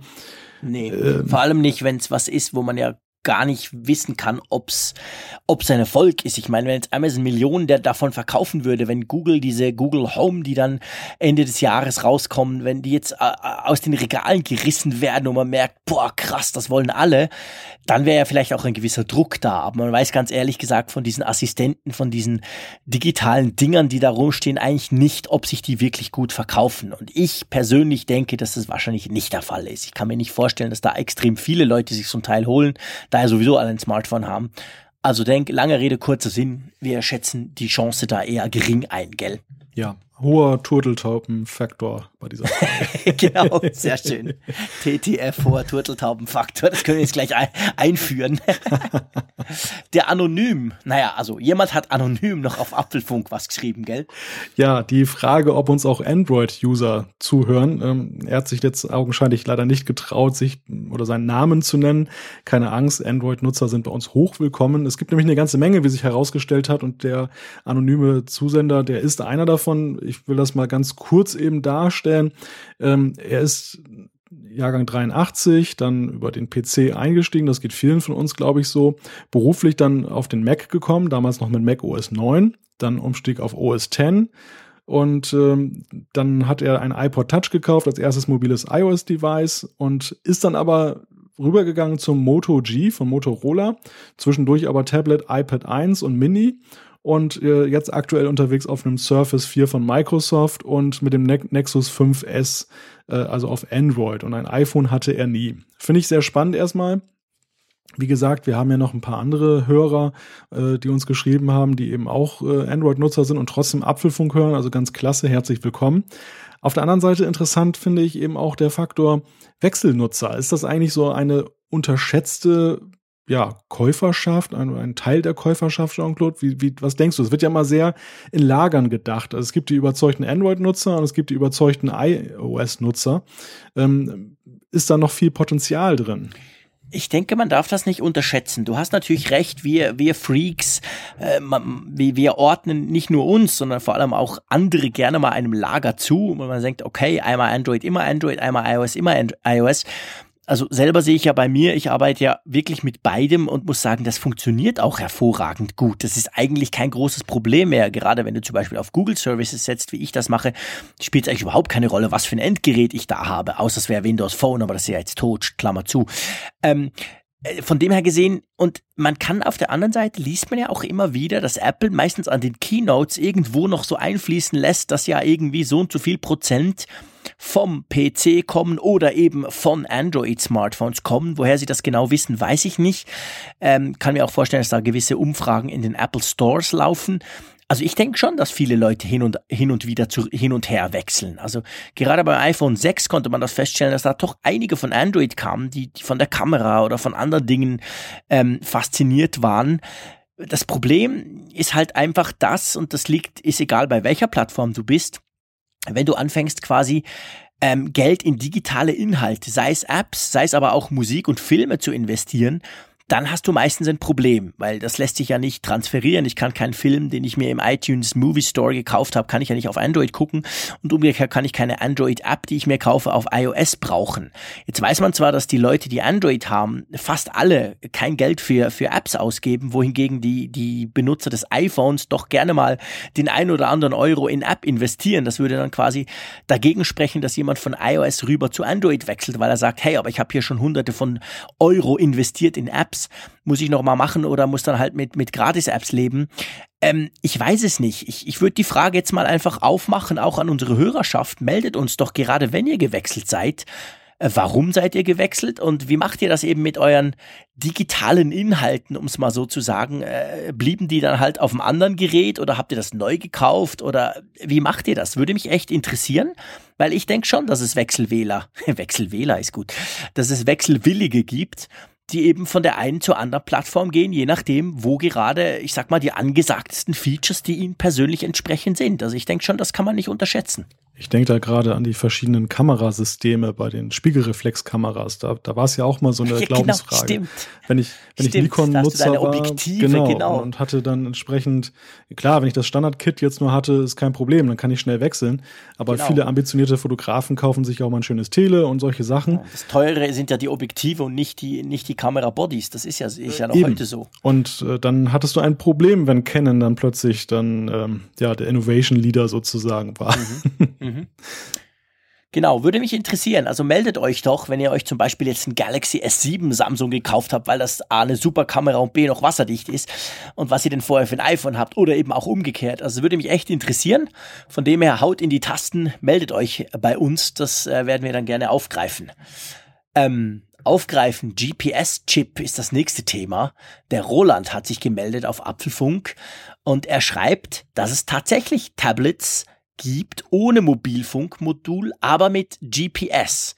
Und er sagt da zum Beispiel 2014 das WLAN Huawei MediaPad M1, das er im Auto in der Konsole installiert hat, mit TomTom und das wirklich gut funktioniert. Und da gibt's offensichtlich noch das ein oder andere. Das M2 kann das, glaube ich, auch. Ähm, also im Android-Bereich soll's das geben. Wir haben ja gesagt, dass es das bei Apple nicht gibt. Also wenn du ein iPad willst, musst du dich entscheiden, ist es die LTE-Variante, dann hat sie GPS, wenn nicht, dann hat sie eben kein GPS-Funk, äh, also quasi kein GPS-Chip drin. Spannend. Also bei Android, auch da ist natürlich die Vielfalt etwas größer, da, da gibt es offensichtlich was. Die nächste Zuschrift kommt von Mike, der mittlerweile ein großer Apfelfunk-Fan ist, wie er schreibt. Ja, herzlichen Dank dafür. Auch äh, an alle anderen, die uns weiterhin immer noch loben, auch nach 13 Folgen. Ich bin immer noch ganz, ja, begeistert und, und überrascht. er schreibt ein kurzes Feedback zum Streaming-Thema. Er nutzt Spotify Premium aus einem anderen Grund, denn, das hatten wir auch schon in einer der letzten Folgen, wenn man über die Telekom das Ganze bucht, dann wird das Datenvolumen, das man zum Streamen verbraucht, auf das Highspeed-Volumen äh, nicht angerechnet. Das heißt, man hat seinen Traffic, den kann man dann für andere Dinge verwenden und äh, das Spotify mit dem Musikstreaming, das geht dann halt nicht so auf die auf da, darauf und das ist ja meistens noch eine ganze Menge Traffic, der dann dadurch erzeugt wird, je nachdem, wie viel man das nutzt. Äh, und er fragt sich halt in dem Zusammenhang, ob Apple einen ähnlichen Deal hinbekommt. Ähm, vielleicht so als Nachtrag da noch zu. Apple hatte ja mit den Telekommunikationsunternehmen immer wieder mal so Kooperationen und enge Partnerschaften. Also mich wundert es auch in der Tat, dass äh, in Deutschland jetzt ausgerechnet Spotify da so einen Deal hat mit, äh, mit der Telekom und nicht Apple, weil Apple und die Telekom, das war ja eigentlich mal so ein fast unzertrennliches Gespann am Anfang mit der Exklusivvermarktung des iPhones. Das wundert mich so ein bisschen. Ja, man darf natürlich nicht vergessen, dass das stimmt schon. Apple hat ja am Anfang diese Exklu wirklich beim ersten iPhone und beim zweiten, beim, beim 3G dann auch noch, haben sie ja diese Exklusivität. In den USA war es AT&T, bei euch war es die Deutsche Telekom, bei uns war es die Swisscom. Also haben sie sich so die großen Provider rausgesucht und mit denen dann exklusiv zusammengearbeitet äh, das fiel ja dann weg. Und ich glaube, das fiel weg einerseits, weil Apple sich natürlich auch andere Märkte erschließen wollte und halt nicht unbedingt alle User dann gleich aufs Netz des entsprechenden ähm, ähm, Exklusivanbieters zwingen wollte. Und ich denke schon, dass dass quasi die, ähm, die Beziehung von Apple zu den Telekom-Providern eher wieder abgekühlt ist als am Anfang, wo eben durch diese Exklusivität natürlich eine sehr enge Beziehung war. AT&T hat ja sehr viel auch gerade Services rund ums iPhone am Anfang ganz beim ersten iPhone mitentwickelt etc weil ähm, Stichwort äh, eSIM und dann sind wir eigentlich gleich beim Thema, warum die Provider im Moment ja auf Apple nicht unbedingt gut zu sprechen sind. Also ich denke schon, dass da auch ein gewisser, ähm, ja vielleicht zum Teil sogar ein gewisser, eine gewisse Distanz inzwischen vorhanden ist. Oder wie, wie, wie denkst du darüber? Hm, zweigeteilt. Also beim Thema eSIM definitiv. Ähm, das ist ja so ein rotes Tuch für die Provider. Die, die wollten da auch so ihr eigenes Süppchen brauen und mögen es eigentlich überhaupt nicht, dass die Smartphone-Hersteller und Apple ist da ja nicht alleine eben weg wollen von diesem kleinen Plastikchip. Ähm, Apple ist da jetzt sehr in die Offensive gegangen, wenngleich, muss man ja sagen, immer noch auf niedrigem Niveau mit dem iPad Pro äh, in der Cellular-Variante. Das ist ja nun nicht das am meisten verbreitete iPad und das ist eben nicht das iPhone, was einen ganz anderen Absatz hat. Also es ist so ein Sticheln würde ich es eher nennen. Äh, gleichwohl ist es natürlich ein Vorstoß und man sieht ja auch, zumindest hier in Deutschland, ähm, ich vermisse immer noch die anderen Netzbetreiber da, die sich da auch bei diesen Prepaid-Angeboten beteiligen. Also es gibt da augenscheinlich große Vorbehalte äh, gegenüber Apple und ihrem Kurs. auf der anderen Seite zu der Frage der, der Kooperation, da gab es eine ganz interessante Folge der Talkshow mit John Gruber vor einiger Zeit. Da haben die auch darüber gesprochen, über die Frage, ähm, Apple und, die, und äh, der Absatz der iPhones und das Verhältnis zu den Telekommunikationsunternehmen. Am Anfang war es natürlich so, Apple hat auf der einen Seite auf diese exklusiven Partnerschaften gesetzt, weil sie mussten ja erstmal dieses Marketingdefizit aufholen gegenüber allen anderen Mitbewerbern. Also sie mussten ja in ganz schneller Zeit relativ bekannt werden und das geht natürlich am besten, wenn man einen starken Partner hat. Auf der anderen Seite ist es so, dass Apple auch, glaube ich, gar nicht so darauf aus war, in allen Ländern bei allen Netzbetreibern gleichzeitig da zu sein, weil das hätte ja dazu geführt, dass ähm, sie die Geräte gar nicht so schnell eben auf den Markt hätten werfen können. Also sie haben das ja wirklich so über die Jahre das iPhone seit 2007 immer mehr ausgerollt und sie sind ja jetzt an einem Punkt mit, mit China, einem der größten Märkte, dass man sagen kann, jetzt haben sie aber auch eigentlich fast alle Märkte erreicht, die jetzt relevant sind. Und sie sind eigentlich in den westlichen Märkten bei allen Telco-Firmen zu haben. Und das, da wurde halt auch die Frage aufgeworfen, inwieweit ist das künftige Wachstum überhaupt noch möglich beim iPhone? Weil es war ja auch mal sehr davon bestimmt, dass wieder ein neues Land dazugekommen ist, ein großes. Stimmt. Das ist natürlich wahr, ja klar. Jetzt haben sie ja fast schon weltweite Abdeckung, das ist tatsächlich so. Da dürfte das dann schwieriger werden.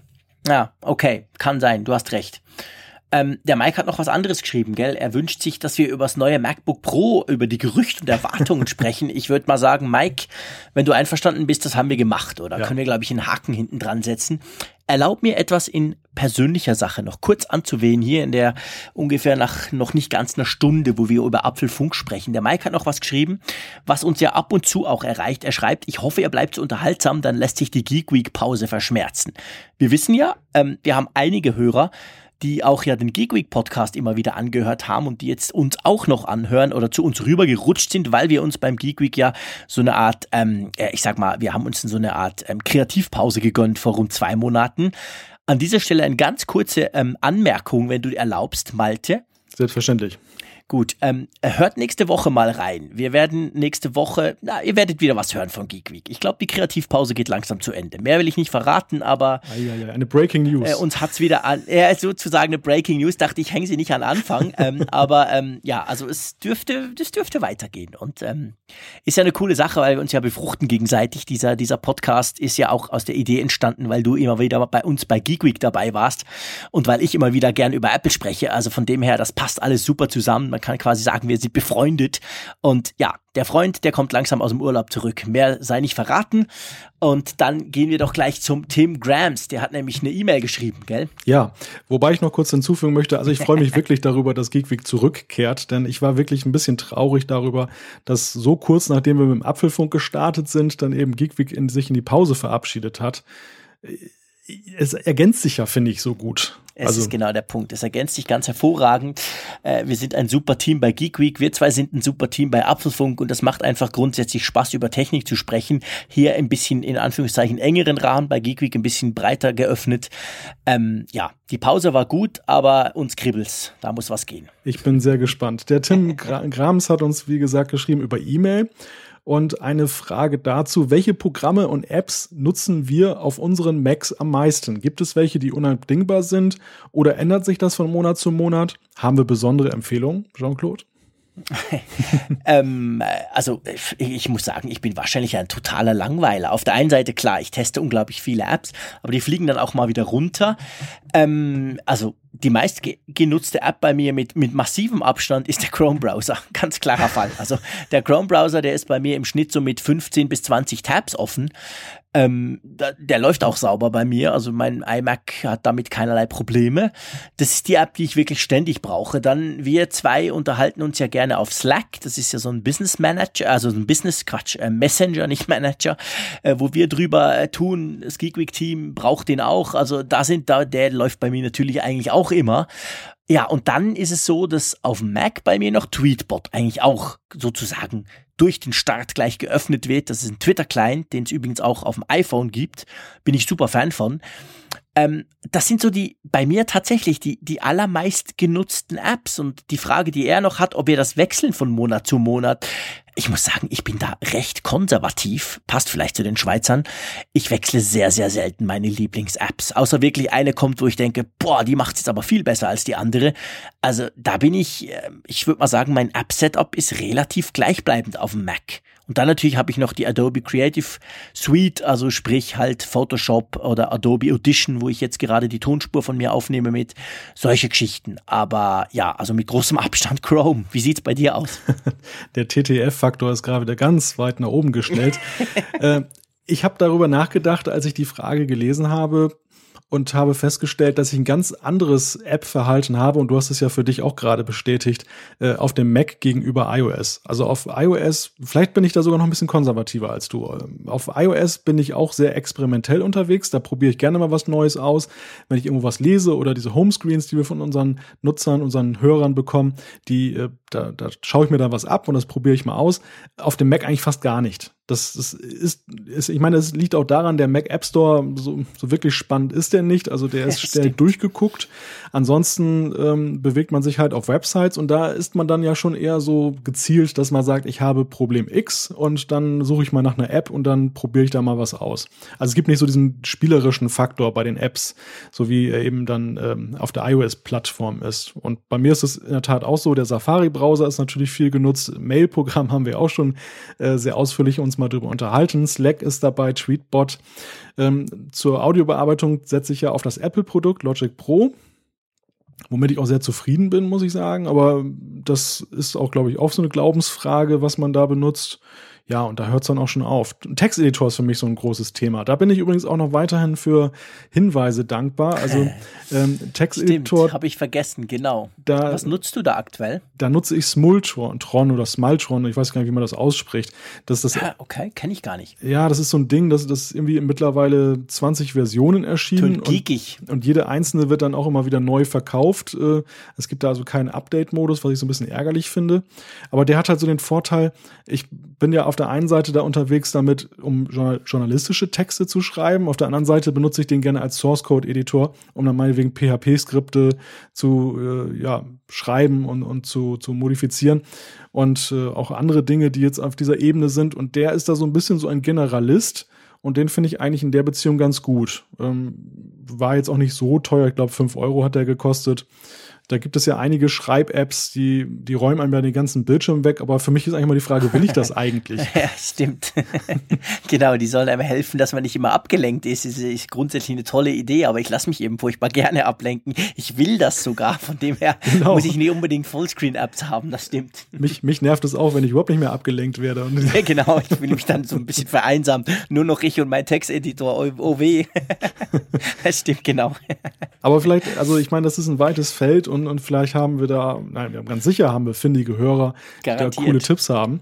Ja, meldet und, das mal, das würde mich auch interessieren. Genau. Ich bin noch bei Byword dort. Also ich, ich habe den Byword-Texteditor, der aber nicht mit Quellcode umgehen kann. Also das ist wirklich dann nur für Texte, die ich schreibe. Aber der ist halt ganz praktisch und der ist wirklich auch, der ist so simpel. Ich meine, theoretisch könnte ich auch ein Notizblatt schreiben auf, auf meinem Screen, wenn ich, wenn ich meine journalistischen Texte verfasse. Aber der ist ganz praktisch. Aber auch da, ich gebe zu, ich bin einfach ja, ich bin mal an dem hängen geblieben. Gibt sicher Besseres, aber das ist lustig. Also auch ich, ich teste auf dem Mac viel, viel weniger. Auf dem iPhone gerne mal hier und dann wird auch mal ein bisschen der Homescreen umgeräumt. Das mache ich auf dem Mac nie. Mein Dock, ich gebe es gerne zu, sieht praktisch immer unverändert aus. Das muss auch so sein. Stört mich, wenn da, wenn, wenn da zu viel Veränderung drin ist. Hm, witzig, ja. So, gut der Gregor hat mich direkt angesprochen via Twitter und zwar schreibt er, hey, JC Frick, da du es erwähntest, wie bekomme ich den Connect-Button in Apple Music weg? Ihr erinnert euch vielleicht, wir haben ja drüber Apple Music gesprochen, glaube ich, war vor zwei Folgen. Äh, da ging es unter anderem darum, wie man es abstellen kann. Da habt ihr uns ja dann, oder mir dann gleich gesagt, wie das geht. Geht ja völlig easy. Und ich habe da aber auch erwähnt, dass ich diesen Connect-Button quasi deaktiviert habe, weil mich der nervt und das Connect-Feature ja ganz generell nicht viel Sinn macht. Ja, und das geht äh, nicht, also es geht eigentlich einfach, wenn man weiß wo. Und zwar gehst du auf äh, in den Einstellungen oder allgemein und da gibt's ja den Punkt Einschränkungen. Ich sag mal, alle, die Kids haben, kennen das. Da kann man ja wunderschöne Funktionen des iPhones deaktivieren, damit sie keinen Blödsinn machen. Und da gibt's unter anderem eins, das heißt Apple Music Connect. Und da kannst du einfach dann die Taste drücken, da wird das deaktiviert und damit verschwindet dann bei dir der Connect-Button aus der ähm, aus der Musik-App. Finde ich super praktisch, mache ich eigentlich immer. Ja, und dann komme ich eben ohne das. Hast du das bei dir auch deaktiviert? Ich habe das bei mir noch laufen. Okay. Du willst wissen, was Rihanna gerade wieder treibt, gib's zu. ich warte auf das große Update von Apple Music und will nichts verpassen, nichts. Okay, alles klar. Super. Ja, Andreas hat uns über Twitter geschrieben, geht auch nochmal um die Android-Diskussion und ähm, er schreibt, ich gehe gerade mit meinen Hunden Gassi und höre den Apfelfunk äh, auf meinem Android-Phone Nexus 5X. Wink. Ja. Sehr cool. Finde ich klasse. Übrigens, der Michael hat noch geschrieben, danke für euren Podcast. Euch beiden, euch beide muss man lieben. Grüße aus New York und danke. Und dazu hat er uns noch ein Bild geschickt. Besonders cool. Also auch da wieder, wir werden auch in New York gehört. Super schön. Der Akui hat via Twitter geschrieben, Peak und Pop in der Karten-App auf Point of Interest ist ganz nett und schon mal auf dem linken und, und habt ihr schon mal auf den linken Rand des Displays stark gedrückt? Malte, hast du das schon mal gemacht? ich habe das mal ausprobiert. Da geht es um 3D-Touch. Muss man vielleicht noch als mhm, kleiner. Genau. Es, es geht, ging ja um die Frage 3D-Touch. Ähm, dass das Potenzial noch gar nicht ausgenutzt wird und das ist halt so auch so eine Funktion. Ich glaube, da kommt man in so einen Multitasking-Modus kommt man da rein, wenn ich mich recht erinnere. Ich habe es mhm. vor längerer Zeit mal ausprobiert. Genau, ist eigentlich das gleiche, wie wenn du den, den Home-Button doppelklickst. Kommst du in diesen Multitasking-Modus und kannst dann eben entsprechend deine Apps zwischen deinen Apps hin und her wischen. Also es ist meiner schlechten Erinnerung zu entnehmen, dass das mich nicht so hinreichend überzeugt hat. mich auch nicht, weil ganz ehrlich gesagt, ich habe das gelesen und dachte, hä, was, was ist denn das? Ja. Hab da drauf gedrückt, hatte das vorher tatsächlich noch nie probiert. Aha, komme da rein, dachte ja, aber das mache ich doch mit Doppelklick. Hm. Und damit war es dann für mich, für mich erledigt. Aber auf jeden Fall ein guter Tipp für die, die vielleicht den Home-Button schonen wollen oder so. Maurice hat uns über Twitter geschrieben und äh, es zeigt sich, wir haben kreative Hörer. Ähm, es ging ja um, cool, genau. es ging ja um, um Apple Pay und äh, die Frage, ja, kann man heute schon irgendwie mit NFC bezahlen? Und ähm, er hat uns einen kleinen Tipp aufgeschrieben. Wir sollen doch einfach mal die NFC-Kreditkarte zwischen das iPhone und das, äh, ja, das Case, in dem wir das aufbewahren, dazwischen klemmen und dann so halt bezahlen. Das sei doch eine tolle Möglichkeit. Ich finde das besonders cool, weil es natürlich einfach cool aussieht. Da denken die Leute, hä, hat der schon Apple? Also ich meine, es müssten Freaks oder Geeks sein, aber immerhin hat der schon Apple Pay. Wow, der hält einfach sein iPhone dran. Werde ich auf jeden Fall mal ausprobieren. Finde ich eine ganz, ganz coole Idee. Ich bin auf deinen Erfahrungsbericht gespannt. Ja. Genau, okay, ich werde darüber berichten ob die NFT-Kreditkarte kaputt ging oder ob sie überhaupt nicht funktioniert hat. Der Daniel hat geschrieben, äh, JC, wo du es mit Apple.com erwähnt hast, schon mal Geolicious App probiert. Da ging es um Square, ums Einchecken, ums automatische ähm, Checken und Suchen via Karte etc. Und diese App, Geolicious App, die kann eben auch automatische Check-ins, zum Beispiel bei Foursquare. Ich habe das mal ausprobiert, Daniel, und ähm, weil ich fand die Idee noch ganz knackig, weil es gibt so ein paar Spots, wo ich tatsächlich immer einchecke und ja, man will es ja da nicht vergessen und manchmal vergisst man es halt. Da dachte ich, okay, schön, wenn man das so machen kann. Hat, äh, es war aber irgendwie, hm, ehrlich gesagt, die App ist relativ kompliziert. Jedenfalls, wenn man sie in der Nacht bedient, vielleicht lag es auch an mir, aber ich fand sie jetzt A, weder intuitiv noch B, sehr sexy und dann eben, wie gesagt, noch recht kompliziert. Und ich hatte dann auch den Eindruck, dass es zwar bei mir zu Hause funktioniert hat, aber anderswo dann nicht. Also lange Rede, kurzer Sinn, die flog bei mir wieder runter, weil da war dann meine ähm, Spanne der Aufmerksamkeit, die ich dieser App widmen wollte, doch zu wenig lang. Ich sag mal, fünf, sechs Minuten habe ich es probiert, danach einen Tag lang ausprobiert, die Resultate, die waren durchmischt und danach flog das wieder runter. Wobei Wobei, wenn ich mal fragen darf, wie ist denn eigentlich überhaupt dein Nutzungsverhalten bei Swarm? Ich habe jetzt mal gesehen, ich bin da jetzt seit längerer Zeit auch mal wieder mit eingestiegen und stelle bei mir fest, diese große Disziplinlosigkeit, sich da einzuchecken und dann äh, kriegt man natürlich keine Punkte und das Ganze ist so Klar. fruchtlos. Ist es wirklich so, also erstmal die Frage, wie checkst du dich ein? Gehst du in die App oder nutzt du das Widget? In der Mitteilungszentrale? Nee, also äh, vielleicht ganz generell. Ich war früher bei Foursquare, war ich wirklich ein begeisterter Nutzer. Ich habe überall eingecheckt, wo es nur ging, habe mir dann auch herrliche Schlachten äh, um Major-Ships mit Kollegen oder Bekannten oder zumindest Social-Media-Freunden äh, geliefert. Und dann kam ja Swarm, die haben das alles rausgeschmissen. Da war ich dann wirklich relativ schnell weg, weil ich finde, der Witz dran ist eben dieses Spielerische, halt dieses Trophäen sammeln etc. Inzwischen bin ich wieder ein bisschen zurückgekommen, weil die Features ja alle wieder drin sind bei Swarm. Also die, die haben ja, Foursquare hat dann irgendwann mal gemerkt, nachdem sie, glaube ich, Millionen Benutzer verloren haben, okay, Mist, die Leute wollen tatsächlich spielen, haben das wieder eingebaut. Ähm, ich checke gerne ein. Ich checke vor allem gerne ein, weil ich auch jetzt bei mir hier in der Nähe zwei, drei Leute habe, die das auch machen. Und da kann man sich natürlich halt, es ist einfach, ich, wie gesagt, das ist so ein soziales Spiel ein bisschen. Ich checke aber auch ganz gerne ein, um zum Beispiel bei Bahnhöfen zu gucken, weil ich werde dann darauf hingewiesen, hey, der und der ist auch da. Und da ist mir also auch schon ein paar Mal passiert, schnell Direct Message äh, via Swarm oder, oder, oder via Twitter oder wie auch immer und dann Kaffee trinken zusammen, wenn man gerade Zeit hat. Also das finde ich eigentlich eine coole Idee, dass man halt dann auch sieht, wer gerade von seinen Freunden oder Bekannten rundrum vielleicht auch gerade in der Nähe ist.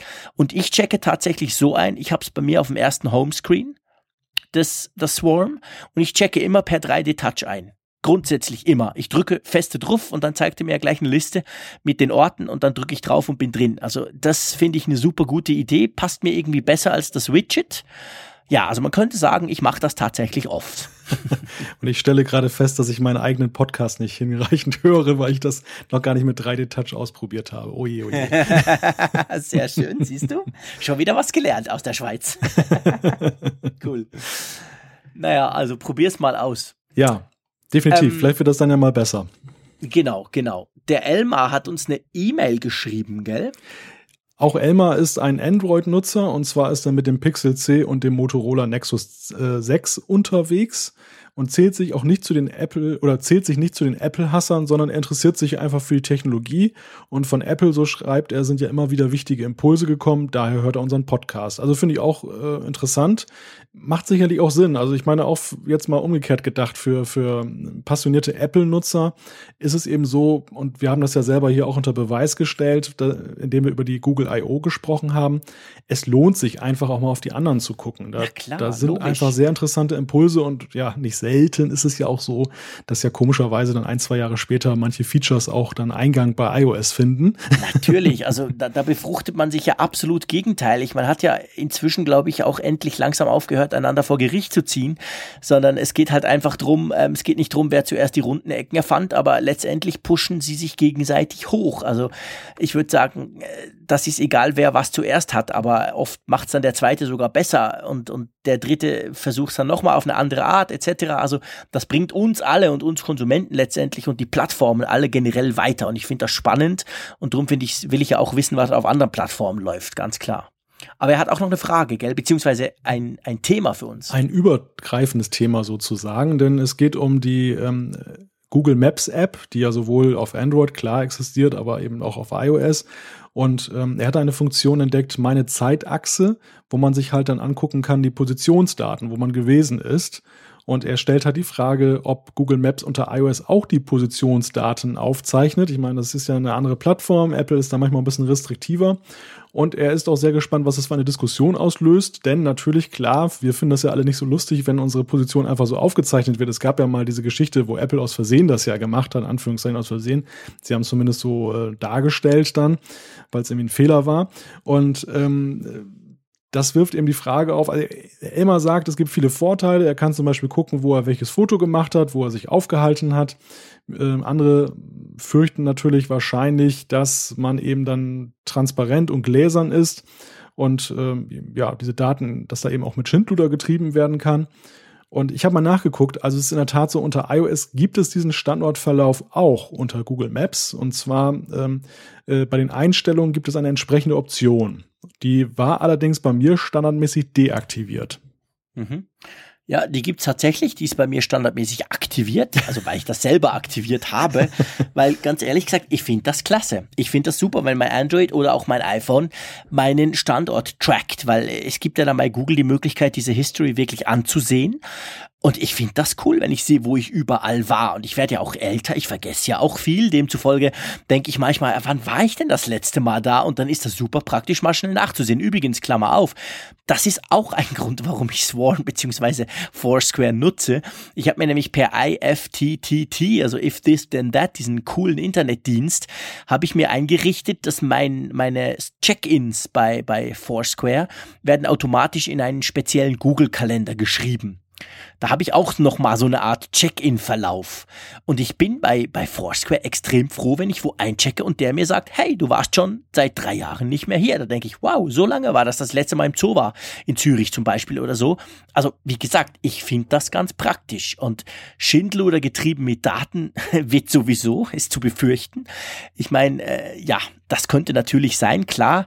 Aber da mache ich mir nicht allzu große Sorgen drum. Äh, der Datenschutz müsste da von Google an und für sich auch gewährleistet werden. Und wie gesagt, mir persönlich bringt das mehr, wenn ich das sehe. Darum habe ich das ganz bewusst auch aktiviert. Wie stehst du dazu? Also ich sehe da schon einen Unterschied, ob ich jetzt Swarm benutze oder eben Google Maps ein komplettes Bewegungsprofil von mir anlegt. Bei Swarm ist es ja deine Entscheidung, wo du es machst. Klar. Und das ist halt eben auch punktuell. Das ist ja keine permanente Überwachung, sondern du sagst in dem Moment, hm, ich bin jetzt im Zoo, ich logge mich mal ein. Und ähm, ich, ich habe einfach da das Gefühl, ich habe das mehr unter Kontrolle. Ich kann mich täuschen, ähm, das ist eine nee, scheinbare das ist so klar. Sicherheit. Das ist nicht das Gleiche. Das ist schon so. Also ich, ich sehe da nicht unbedingt den Nutzen für mich jetzt darin, jetzt lückenlos äh, dokumentiert zu wissen, wo ich gewesen bin. Weil es gibt ja immer viele Gänge, naja, die sind vielleicht auch nicht ganz so wichtig. Ähm, Doch, ich finde das super. Ich Tatsächlich. Bin ich finde das toll. Ich finde das toll, wenn ich sehen kann, wo ich überall war. Ganz ehrlich gesagt, ich finde das hervorragend. Ich liebe das. Und Foursquare, ich check ja vor allem, ganz ehrlich gesagt, ein, das ist für mich ein Social Network eigentlich. Ich check ein, um das den anderen Foursquare-Leuten von mir zu sagen, hey, ich bin hier ab und zu teile ich es auch auf Facebook oder Twitter, wenn ich finde, es ist spannend. Ähm, oder, oder quasi eine breitere ähm, Hörer, Zus Zuschauerschaft soll das sehen. Ähm, bei Google Maps ist es ja nicht so, das ist für mich. Und da bin ich aber froh, wenn es so genau wie möglich ist. Also ich, doch, wirklich, ich finde das genial. Also für mich ist es okay, dass es die Funktion gibt. Ich bin Klar. ein Gegner da, davon, sowas zu reglementieren und komplett zu untersagen. Und ich finde es auch ähm, äh, richtig und gut, dass diese Funktion erstmal standardmäßig deaktiviert ist. Ja, das heißt, auch. jeder kann frei entscheiden, ob er das genau. nutzen möchte. Und genau. ähm, das ist vollkommen in Ordnung für mich. Ja. Ähm, persönlich muss ich sagen, also Swarm bin ich ja gerade wieder ein bisschen mit einem Experimentieren ähm, über die Sache Positionsdaten teilen. Ist ja manchmal ganz lustig, geht aber auch schon manchmal so in die Kategorie, also jetzt nicht bei dir jetzt, aber generell, ähm, wie was ich gerade esse und das mal eben posten. Insofern ist so eine Sache, aber ist eben auch Geschmackssache und muss jeder halt für sich selber wissen. Ähm, bei, den, bei den Positionsdaten jetzt lückenlos verfolgen, da sehe ich für mich ja, die, die Risiken, ich weiß es nicht, ob die Risiken so riesig sind, aber auf der anderen Seite habe ich auch nicht genug Nutzen für mich, dass ich sagen würde, die Risiken muss ich überhaupt eingehen, falls es welche gibt. Aber da, da sind wir vielleicht endlich mal geteilter Meinung. Juhui. genau, der TTF-Faktor ist gesunken. äh, ich würde sagen, zwei machen wir noch, oder? Ja, gerne. Der Benedikt via E-Mail. Großes Lob zuerst. Danke vielmals, Benedikt. Was meint ihr? Bietet Apple bald eine Film- und Serien-Flatrate an? Würde mir dies im Stil von Apple Music wünschen, oh mein Gott, Klammer zu, so dass auch ein vorübergehender Download auf das Gerät möglich ist, das fehlt mir an Netflix. Grundsätzlich finde ich die Film- und Serienverwaltung für gekaufte Inhalte von Apple über die Cloud ganz gut, jedoch einfach zu teuer. Nutzt ihr das? Fangen wir von unten an. Nutzt du gekaufte Filme oder Serien, also sprich via iTunes Movie Store. Machst ja. du das? Ja, nutze ich, in der Tat. Ja, also ich auch. Filme, Filme weniger, muss ich gestehen. Was aber vielleicht auch damit zu tun hat, dass ich nicht so ein Filmfreak bin. Aber wenn, dann lande ich auch meistens bei Apple. Und ähm, bei den Serien, da bin ich schon viel stärker unterwegs teilweise natürlich, ähm, also ich bin auch bei, bei den Streaming-Anbietern unterwegs. Netflix äh, habe ich mal genutzt, Amazon Prime bin ich unterwegs. Das mache ich immer so selektiv. Wenn da gerade so eine Serie läuft, die mich interessiert, dann, dann äh, starte ich mal wieder so ein Abo und dann gucke ich mir die Sachen an, dann gucke ich mir vielleicht noch eine andere Serie an und dann beende ich das aber meistens wieder nach einiger Zeit, weil ich jetzt nicht so ein Permanent-Nutzer bin. Also ich bin da relativ ja, un undiszipliniert kann man nicht sagen, aber die Kontinuität ist da nicht so riesig. Ähm, manche Serien laufen aber ja nicht unbedingt dann in, in den Streaming-Portalen gerade, vielleicht weil sie älter sind, vielleicht weil die Vermarktungsrechte da nicht so geklärt sind. Und ähm, da ist einfach Apple immer noch der beste Anbieter für mich. Also da habe ich schon ganze Staffeln gekauft. Das ist teuer in der Tat aber es ist auch wirklich gut. Es funktioniert gut. Die Sachen, man kann sie mal wieder abrufen, wenn man sie haben möchte. Ja, auch geräteübergreifend. Das, genau. das klappt eigentlich hervorragend. Man kann es offline laden auf sein iPad zum Beispiel in den Ferien oder so. Ich mache das genau gleich wie du. Also ich kaufe zwar fast nur Film. Ich bin nicht so der Seriengucker, weil ich schaue viel zu selten generell äh, Fernsehen oder, oder, oder solche Inhalte drum. Wenn dann mal ein Film und dann gucke ich mir den an. Aber so eine Serie, wo man dann auch immer alle Folgen gucken muss, das ist mir irgendwie zu mühselig. Aber ich nutze den iTunes Movie Store wirklich eigentlich regelmäßig, finde er sehr praktisch und bin bei der Frage zum Streaming-Dienst von Apple ganz ehrlich gesagt ein bisschen überfragt. Ich weiß nicht, ob es das jetzt noch braucht, ob sie das noch kommen sollten, ob sie es machen, ob das jetzt der neue, hey, da machen wir auch noch Kohle-Bereich ist. Ähm, ja, also für mir persönlich ist es wurscht. Ich habe zwar einen Netflix-Account, gebe aber gerne zu, das sind wahrscheinlich die 8 Dollar, die ich am meisten pro Monat rausschmeiße und nie nutze, weil ich es wirklich eigentlich nie gucke. Ähm, ja, hm. Wie siehst du das? Machen die das? Ich muss erstmal widersprechen, dass äh, Serienfans äh, viel Fernseh gucken. Ich, bei mir ist nämlich der Fernsehkonsum auch fast null. Okay. das ist auch schon sehr zielgerichtet. Der TTF aber, sinkt weiter. Ja, ja, aber es ist einfach ein anderer Schwerpunkt bei mir. Also ich mag dann doch lieber die Serien als die Filme. Auch schön, dass wir da ein bisschen gegensätzlich sind. Ähm, die, die Frage mit der, mit dem Streaming, ich weiß es auch nicht. Ähm, oder beziehungsweise der Flatrate. Das, das rechte Modell ist natürlich ein ganz anderes. Also die Frage wäre, ob Apple es hinbekommt, dann tatsächlich das abzubilden, was sie jetzt zum Verkaufen haben, dass sie das eben auch in eine Flatrate reinnehmen dürfen.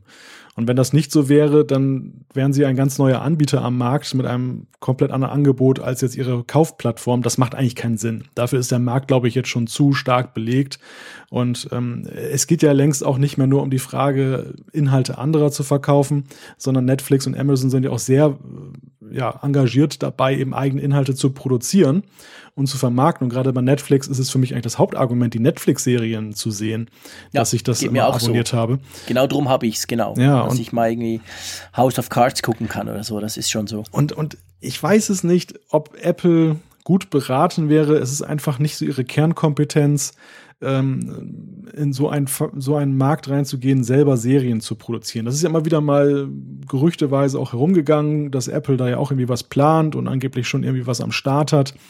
Ah, ich weiß nicht. Also ich könnte mir vorstellen, das könnte auch so ausgehen wie Ping und andere Dienste. ja, wer weiß, du hast recht. Ich meine, klar, man kann sagen, bei Apple Music haben sie es auch gemacht, in den Streaming-Dienst zu gehen. Aber das näher am Kernkompetenz Musik, die sie ja definitiv haben. Das stimmt schon. So, ich würde sagen, die Utah nehmen wir noch rein und das ist was für dich, was ganz Langes. ja, Jutta hat uns geschrieben, sie ist Mediengestalterin, selbstständig und äh, arbeitet hauptsächlich mit dem iMac und sie wollte uns ein kurzes Feedback zum Apple Pencil zukommen lassen. Und ihre Illustration, die macht sie seit kurzem auf einem iPad Pro 9,7 Zoll mit dem Apple Pencil und ähm, wir haben ja die Frage gestellt, Drittstift, ist das auch gut oder ist der Pencil das einzig wahre? Wie beurteilen das Profis? Wir haben ja festgestellt, dass äh, Jean-Claude und ich, auch wieder hoher TTF, ähm, beide künstlerisch nicht begabt sind, also es wahrscheinlich weniger am Stift liegt, dass die Zeichnungen nichts werden als an uns. genau, stimmt. Und jetzt haben wir endlich mal einen Profi und äh, Jutta arbeitet halt damit und sagt, der Pencil ist unglaublich präzise, er liegt sehr gut in der Hand mit einer tollen Haptik, wie ein hochwertiger Bleistift mit einem sehr angenehmen Eigengewicht. Die glatte Oberfläche sorgt allerdings dafür, dass er schnell mal wegkullert, wenn man ihn auf einer ebenfalls glatten Fläche ablegt. Nebensächlichkeit, aber Fakt. Wobei, da muss ich mal ganz kurz einhaken, denn ich habe festgestellt, dass dieser Stift äh, einen Schwerpunkt hat, dass wenn, wenn er so ein bisschen rollt, äh, also wenn man jetzt ganz schnell wegrollen lässt, dann klar, dann rollt er immer weiter. Aber äh, wenn er nur so leicht wegrollt, dann pendelt er sich wieder ein, dann bleibt er irgendwann liegen. Ja, weißt du warum? Er bleibt auch immer so liegen, dass das Apple-Logo nach oben guckt. Ah. Typisch Apple. Kannst mal probieren. Ich habe den tatsächlich mal, ich gebe zu, ich habe damit mehr Zeit verbracht beim Apple Pencil, als damit zu zeichnen.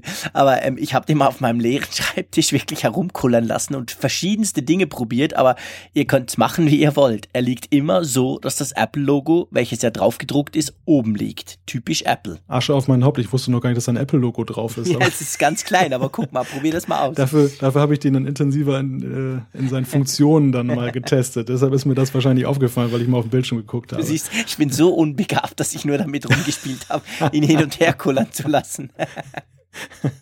Gut, der Kullerfaktor. Ähm, Sie schreibt außerdem, ich habe einfach ein Loomband, ein Gummiband ihrer Tochter genommen und das dann um den Pencil gewickelt, um dann lange Freude an dem Stift zu haben. Also kleiner Tipp.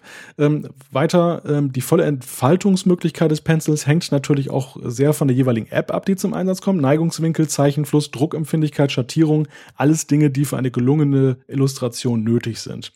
Und äh, sie nutzt den Pencil am liebsten mit den folgenden Apps. Einerseits Paper 53 und Pro, Procreate. Und äh, ja, das macht, diese Apps machen genau das, was sie sich wünscht. Also auch ein Tipp an alle, die da eben interessiert sind, ein bisschen stärker künstlerisch tätig zu sein. Das sind gute Apps. Und ähm, am iMac nutzt sie dann statt der Maus ein Wacom-Tablet. Wacom ist ja auch eine relativ bekannte Marke, was Tablets angeht. In Kombination mit einem Zintink-Stift. Ich merke schon, Jean-Claude, warum du diese Zuschrift an mich abgegeben hast. genau. Und äh, vor dem iPad Pro hat sie auf den iPad-Vorgängermodell mit verschiedenen St Stylus-Stiften gearbeitet. Oh, mein lieber Mann, Zungenbrecher. Aber keiner dieser Stifte kommt an die Präzision und das Zeichenvergnügen mit dem Apple Pencil heran. Also, es ist jetzt für mich belegt, der Pencil ist wirklich eine Klasse für sich.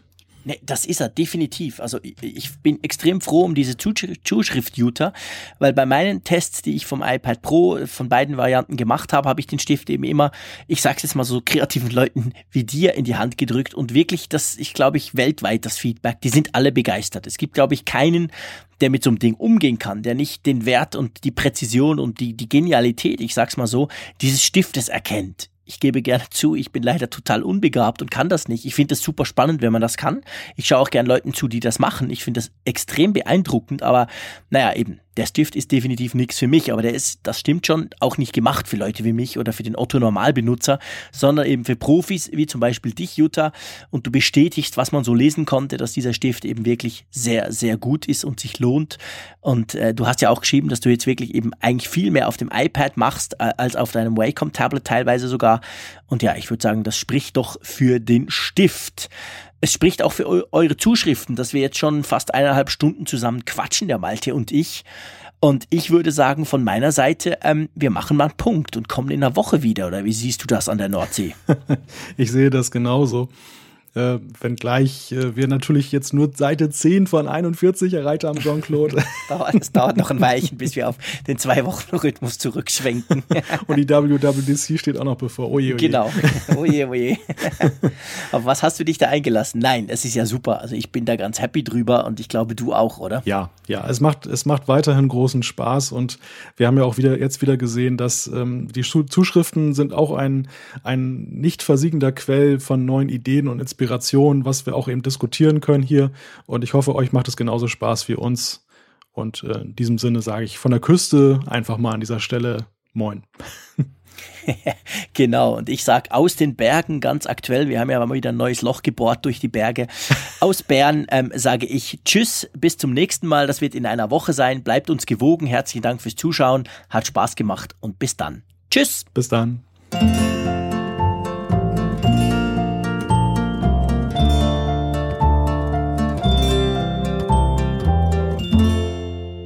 Apfelfunk, der Podcast über Apple-Themen. Mehr Infos unter www.apfelfunk.com.